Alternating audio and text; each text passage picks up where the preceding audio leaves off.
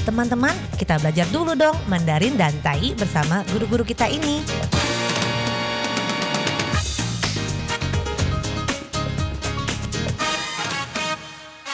Apa kabar? Tadjahau, saya Maria Sukamto. Tadjahau, saya Ronald. Tageho, apa kabar?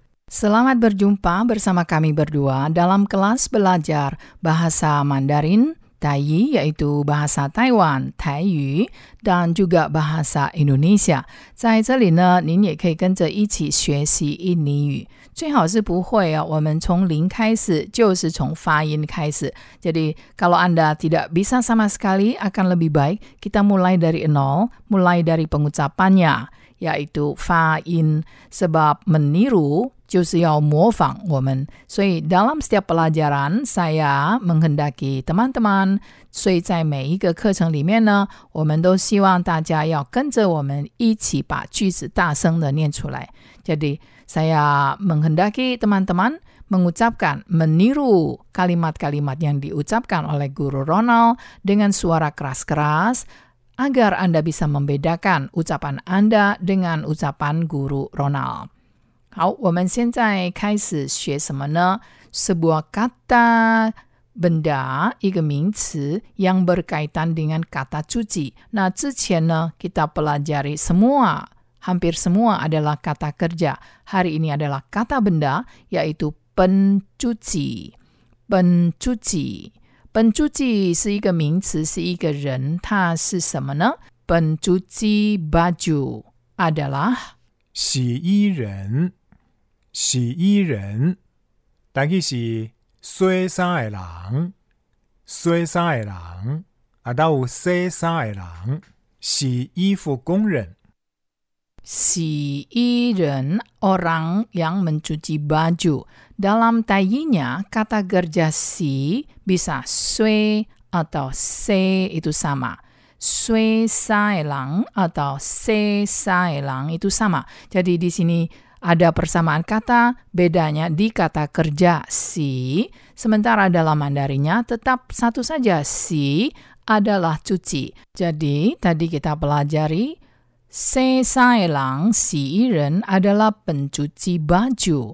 Kalau pencuci baju atau tukang cuci baju, si ifu si.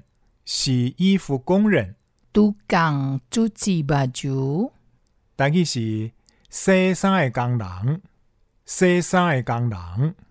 Kang Lang adalah kongren, adalah tukang atau buruh. Jadi tukang cuci baju, si ifu kongren. Jadi pencuci baju belum tentu adalah tukang cuci. Mungkin saja ia punya hobi mencuci baju, jadi di rumah ia bertindak sebagai pencuci baju. Bagaimana dengan pencuci piring? Pencuci piring. 洗碗工，洗碗工，但佢是洗碗的工人，洗碗的工人。 Tadi kita telah pelajari si ikong, si ifu kongren, tukang cuci baju. Beda sedikit dengan pencuci baju. Kecuali, 除了 kita mengatakan ia bekerja di sana sebagai pencuci baju, 这个又不一样了。他在那边工作，当洗衣服的人 sebagai pencuci baju，当洗衣服的人。Nah, 刚刚呢，tadi kita pelajari pencuci piring, 洗碗工 adalah si wan de kongren, tukang cuci piring. Nah, kalau Anda telah pelajari bahasa Mandarin, tentu merasa heran. Wan, wan, kenapa piring? Ya, dalam kebiasaan, dalam bahasa Mandarin, wan adalah piring. Sebab kita makan dengan mangkuk, wan. Tapi kalau di Indonesia, makan nasinya di atas piring. Jadi beda. Jadi tidak akan mengatakan si pankong, tapi cukup mengatakan si wan kong adalah si wan de ren adalah tukang cuci piring. Ya kalau Anda ingin mengucapkannya lebih lengkap boleh saja. Si panwan de gongren, panwan adalah panzi, han wan, panzi adalah piring, dan wan adalah mangkuk, tapi adalah berlebihan, setoyuite. Berlebihan kalau mengatakan si panwan cuci piring dan mangkuk. Tapi kalau sudah sedetail begitu, mungkin orang bingung Anda hanya cuci piring dan mangkuk saja. Maka sumpitnya tidak perlu dicuci. Nama, jika sumpit, sumpit 就是筷子不用洗吗？你不用洗筷子吗？只洗碗跟盘子吗？Maka dari itu，所以呢，统称洗碗工。我在那里洗碗，saya bekerja di sana sebagai pencuci piring，也可以这么讲。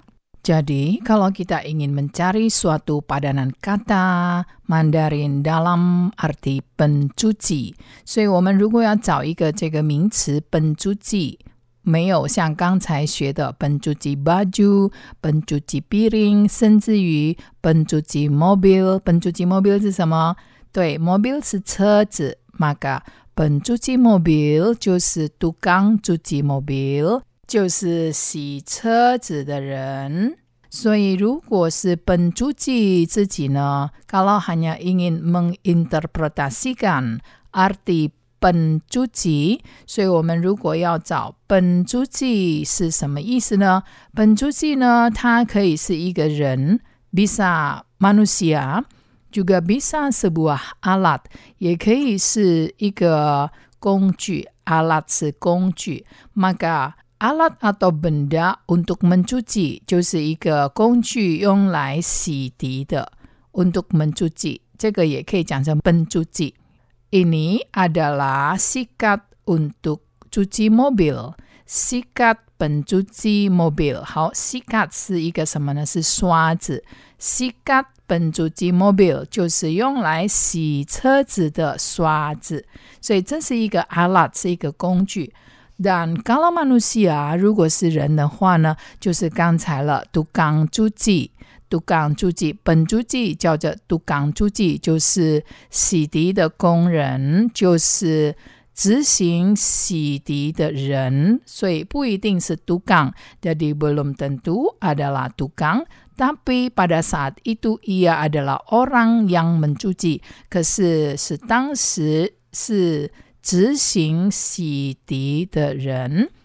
Baiklah kita ulangi.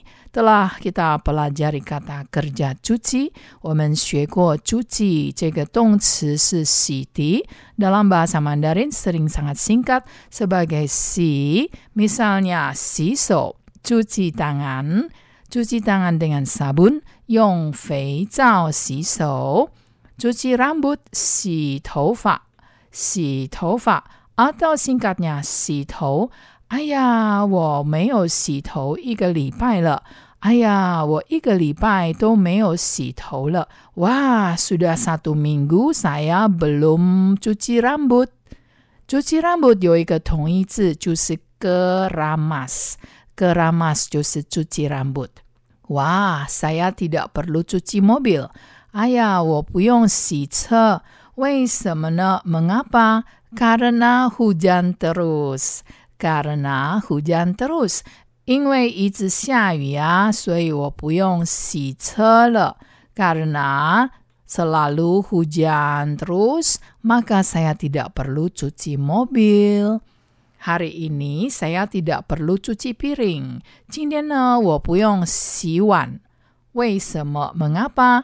Karena ada tukang cuci gratis 因为有一个免费的洗碗工，那 siapakah dia? Coba tebak 他是谁呢？我们猜猜看。Kita jumpa lagi di lain kesempatan。好，我们下次见喽，三百 jumpa。